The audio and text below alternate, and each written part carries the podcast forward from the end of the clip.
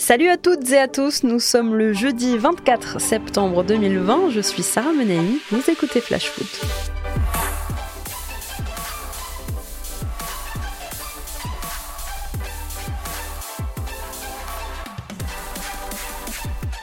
Dans un instant, toute l'actu des 20 clubs de Ligue 1, mais avant ça, on commence par notre fait du jour. Aujourd'hui, on revient sur une information sortie en milieu de semaine. Le parquet suisse a requis mardi 28 mois de prison contre le président du Paris Saint-Germain, Nasser El Khalifi. Celui qui est aussi président du groupe Bein Media est accusé de corruption passive répétée dans le cadre de l'attribution des droits médias pour les Coupes du Monde 2026 et 2030. Alors puisque tout ça est un peu obscur, on va tenter de l'expliquer. Est-ce que ça concerne le PSG Non. Est-ce que ça pourrait avoir des conséquences sur le PSG Oui. Le procès s'est ouvert il y a dix jours devant le tribunal pénal fédéral de Bellinzone, à l'extrême sud de la Suisse, à la frontière italienne. En somme, une procédure pénale est ouverte depuis trois ans contre Nasser El Khalifi qui est poursuivi pour instigation à gestion déloyale aggravée, c'est le terme exact. Le président du PSG encourait jusqu'à 50 ans de prison. Est impliqué aussi Jérôme Valk, l'ancien numéro 2 de la FIFA, qui est lui aussi accusé de corruption passive répétée, entre autres. Valk, c'est le principal prévenu dans cette affaire. Alors que s'est-il passé? Eh bien, le ministère public suisse accuse Jérôme Valk, en sa qualité de secrétaire général de la FIFA, d'avoir reçu de la part de Nasser El Khalifi des avantages en nature, d'une valeur comprise entre 1,4 et 2,3 millions d'euros. Pour les enquêteurs, le président parisien l'a fait en contrepartie de l'attribution au groupe qatari Al Jazeera et Bein Media des droits de diffusion au Moyen-Orient et en Afrique du Nord des Coupes du Monde 2026 et 2030 petits arrangements entre amis. Sauf que ça, Jérôme Valk l'a caché à son employeur, donc à la FIFA à l'époque, qui a porté plainte contre lui. L'institution estime avoir perdu de l'argent dans cette histoire. Finalement, la FIFA et les partis, donc Valk et Nasser El Khalifi, ont conclu un arrangement financier dont les termes restent secrets, et l'instance a retiré sa plainte, mais pas le ministère public suisse, dont le tribunal doit rendre son jugement le 30 octobre. Et sachez que c'est une première parce qu'il s'agit des deux premières peines d'emprisonnement requises sur le sol européen dans les multiples scandales qui minent le football ces dernières années. Allez, c'est parti pour notre tour des clubs avec encore pas mal d'infos mercato aujourd'hui.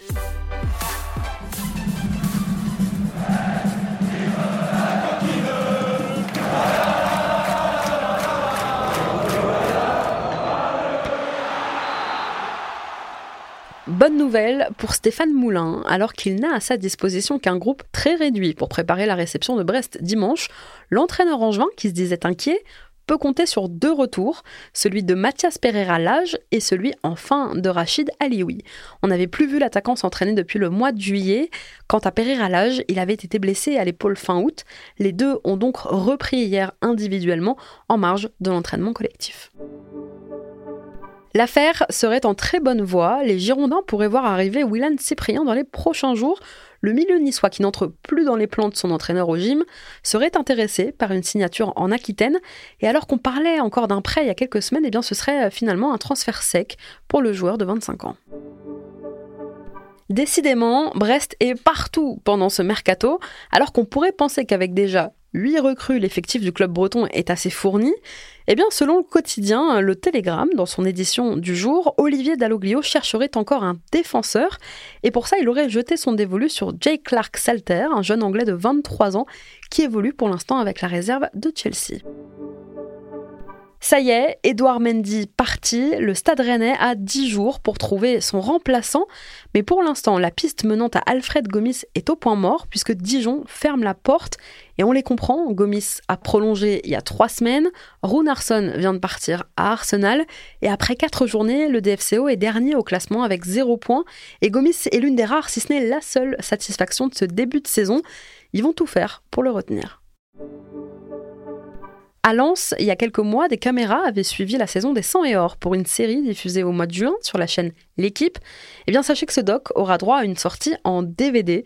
Deux DVD avec les quatre épisodes de la mini-série et des bonus inédits en immersion dans la vie du RC Lens. Eh bien, tout ça sera disponible à partir du 7 octobre. Ouais, ouais, on est en 2020 et on regarde encore des DVD. Comme le disait si bien Aznavour dans La Bohème. Je vous parle d'un temps que les moins de 20 ans ne peuvent pas connaître À Lille, semaine décisive pour Boubacari Soumaré, le milieu de terrain du LOSC, convoité par des grands clubs européens, devrait voir son avenir se décider.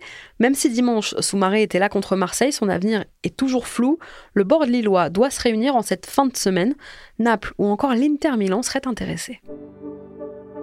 Christophe Pellissier n'avait vraiment pas besoin de ça, alors que les Merlus connaissent une entame compliquée en championnat. À quatre jours de la réception de l'Olympique lyonnais, Lorient sera privé d'au moins quatre éléments. Quentin Boigard, Mathieu Saunier, Armand Lorienté et Trevor Chaloba. Ces quatre-là sont d'ores et déjà forfaits jusqu'à la prochaine trêve internationale dans deux semaines.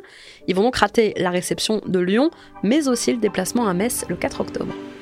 On continue notre tour des clubs dans un instant, mais avant ça, c'est l'heure de notre déclat du jour. Elle est signée Louis Sarougeau. C'est mon cœur qui parle. Et vous avez un chef d'espoir qui est une grosse bite. Faut pas avoir la grippe. Ni la gastro. C'est que ça qu'a dit. Auteur du but de la victoire face à Metz en sortant une nouvelle fois du banc lors de la troisième journée, Louis Arrojo n'a pas manqué son occasion de briller en tant que titulaire cette fois le week-end dernier face à l'Olympique de Marseille. Préféré à Jonathan Iconé, le Brésilien a inscrit l'unique but de la rencontre pour le LOSC et a longtemps cru offrir un précieux succès aux siens avant que finalement Valère Germain n'égalise pour Marseille en fin de match. Mais un peu lassé quand même d'être simplement considéré comme un super sub de luxe, le Lillois a fait le point cette semaine sur son avenir. Je ne suis pas heureux d'être remplaçant, je ne suis pas qu'un joueur de banc. Voilà ce qu'a déclaré l'ailier de 24 ans dans les colonnes de l'équipe. Alors s'il devrait quand même rester à Lille cet été, Louis Sarojo espère bien quitter le banc. Allez, on reprend notre tour des clubs.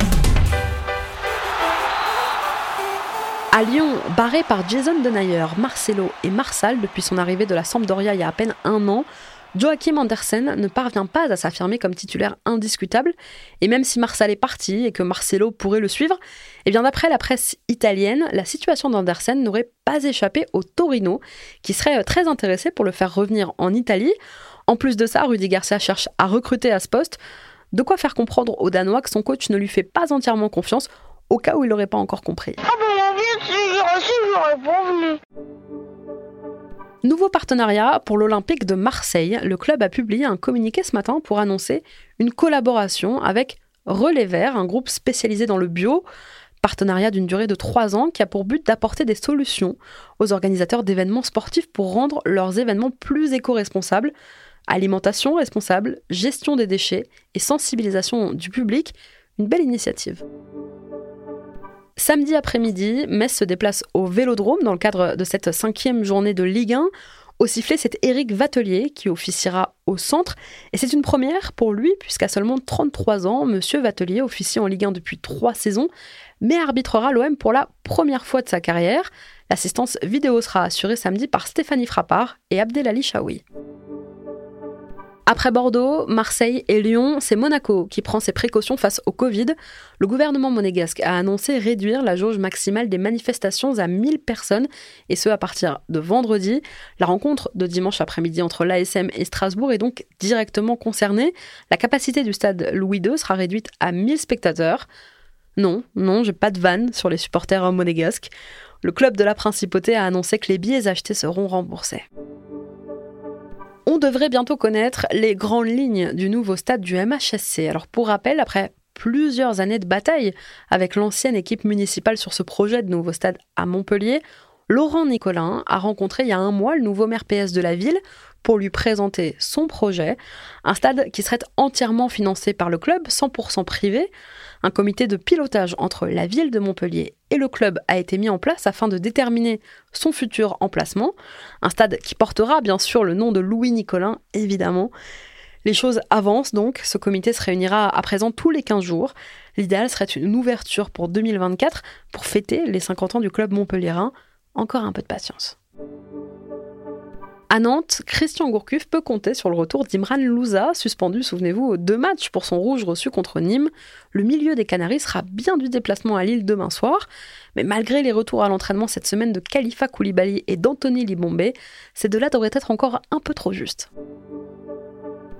Coup dur pour les Niçois qui vont eux devoir se passer de Youssef Attal encore un mois. L'international algérien qui a contracté une blessure musculaire lors du choc face au Paris Saint-Germain dimanche dernier sera indisponible pour 3 à 4 semaines. Déjà victime d'une grave blessure au mois de décembre, Attal avait dû attendre plusieurs mois pour reprendre la compétition. Il est donc de retour à l'infirmerie. On reprend notre tour des clubs dans un instant, mais avant ça, on se cultive un petit peu. La Reco Culture Foot. La Reco Culture Foot. Culture Foot. Chaque jeudi, on vous donne nos conseils dans Flash Foot, quoi lire, écouter ou regarder pour élargir votre horizon, enrichir votre culture foot. Et cette semaine, j'ai décidé de vous parler d'un doc. Ça vous a peut-être échappé. Mardi sur Netflix est sortie la première saison de The Playbook, une série documentaire signée LeBron James, où l'on donne la parole à cinq coachs, basket, foot ou tennis, pour évoquer leur profession. On suivra le parcours de Doc Rivers, le coach des Clippers, le parcours aussi de Jill Ellis, la sélectionneuse double championne du monde de foot avec l'équipe américaine, mais aussi le parcours de José Mourinho, l'entraîneur de Tottenham, c'est dans l'épisode 3 de la saison. We need to face this moment of fear with lots of courage. I'm not going to coach you to who you are. I'm going to coach you to who you should be someday. You can have an impact on anything. We're getting it. Yes. And if you think like that, whatever you start to do in life, it's magic. You are not going to teach Ronaldo how to take a free kick. I don't coach football players. I coach football teams. There you go. I'm just like you.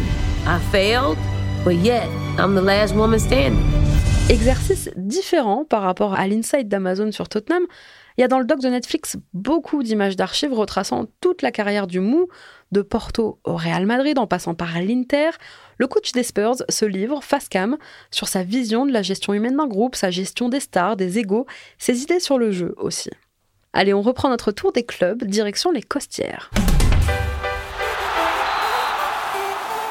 Bonne nouvelle pour Jérôme Arpinon et son groupe. Burger Melling a repris l'entraînement hier après-midi. Ménagé contre Lyon vendredi dernier en raison d'une petite douleur à un genou, le latéral gauche norvégien a repris l'entraînement collectif cette semaine et devrait donc postuler logiquement à une place dans le 11 de départ face à Lens dimanche. Comme tous les mercredis, la commission de discipline de la Ligue s'est réunie hier soir et a rendu une nouvelle décision concernant le très controversé classique PSG-OM. Ce sera finalement quatre matchs de suspension pour Angel Di Maria, qui avait craché en direction d'Alvaro. Les accusations de racisme de Neymar envers le défenseur marseillais ne seront quant à elles étudiées que mercredi prochain. Eduardo Camavinga n'oublie pas d'où il vient. La jeune pépite du Stade Rennais a inauguré hier après-midi le premier terrain de foot à son nom, un terrain en Bretagne forcément, une installation qui a vocation à accueillir des clubs pro en stage, mais qui est aussi utilisée chaque semaine par son ancien club, son club formateur de l'AGL Drapeau, qu'il est venu au passage saluer.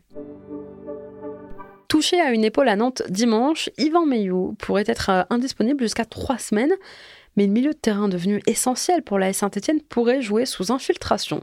Omniprésent au milieu de terrain, le joueur de 23 ans est d'ores et déjà un maillon essentiel de l'équipe de Claude Puel. Il pourrait donc essayer de tenir sa place ce week-end si décision est prise de procéder à une infiltration. Alors Claude Puel prendra-t-il le risque d'aggraver la blessure de son joueur ou s'en passera-t-il alors que les Verts affrontent l'autre co-leader du championnat, le Stade Rennais? Réponse samedi 17h. Du côté de Strasbourg, il s'en est passé des choses à l'entraînement cette semaine. Alors que Dimitri Liénard, un peu malade, s'est entraîné hier à l'écart du groupe, Thierry Loret a pu compter sur les retours de Lamine Koné, de Mahamé Sibi et d'Adrien Lebeau, qui ont tous les trois retrouvé l'entraînement collectif après plusieurs semaines d'absence. Et le coach strasbourgeois s'est même pris la tête avec Kevin Zoe. C'était hier matin, le ton est monté. Après une altercation verbale, l'attaquant a été renvoyé directement au vestiaire avant la fin de la séance grosse ambiance. Merci à tous d'avoir été avec nous. C'était Sarah Menei. Vous écoutiez Flash Foot. On se retrouve demain.